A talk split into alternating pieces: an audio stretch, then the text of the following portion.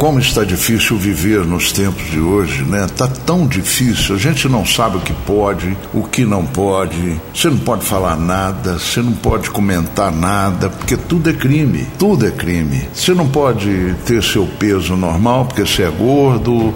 Se você é magro, você é magro demais. Quer dizer, é tá uma loucura. Racismo, então, fala toda hora. É racismo aqui, é racismo para lá, racismo para cá. É LGBT, GBTA, GBT não sei o que, A, B, C, D, tudo.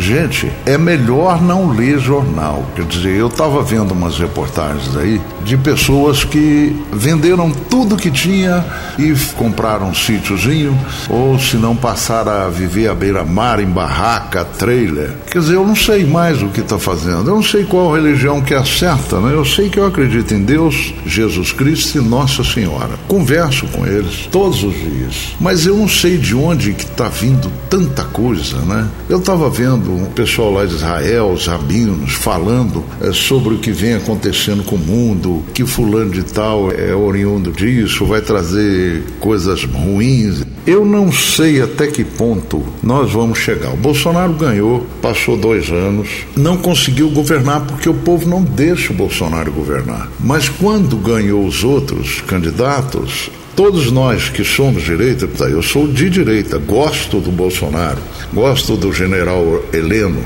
tenho minhas reservas com outras pessoas que estão no governo, é natural. Agora fica aí um poder interferindo no outro, o outro dá pitaco no outro. Agora, a pergunta que eu quero e que eu busco é: quando é que nós teremos paz? Todos os números de morte que tem no país são infinitamente maiores do que Covid-19, esse vírus chinês que está aí atazanando o mundo através da imprensa. A imprensa mal acabou o segundo turno, falou: agora vai começar a nova onda, agora é lockdown, agora nós vamos fechar tudo. Gente, pelo amor de Deus, AIDS mata muito mais do que Covid, mas muito mais. Câncer, né? diabetes, homicídio homicídio, a pessoa vem e atira. Tem, o número é infinitamente maior do que Covid. É um absurdo. E nós vivemos aí a imprensa. Eu não sei o que aconteceu com a imprensa brasileira, a não ser que esse povo é, vive com dor de cotovelo de manhã, de tarde, de noite. Será que eles não deitam e falam, gente, peraí, vamos raciocinar. Faça um levantamento de quantas pessoas morreram, por exemplo, de gripe comum. Quantas? H1N1.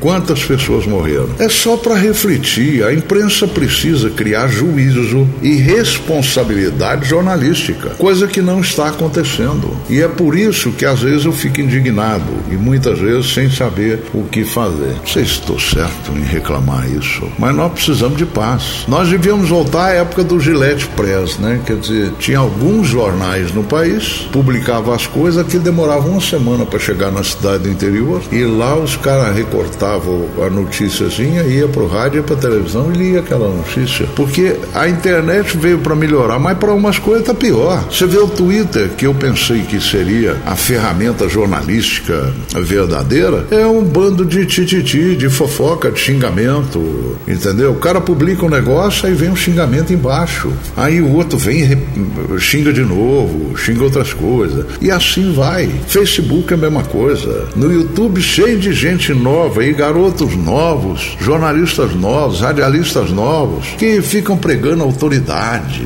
Eu, é porque está fazendo isso, está fazendo aquilo. Tudo interfere em tudo.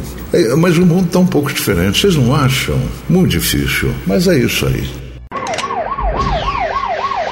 Barra pesada.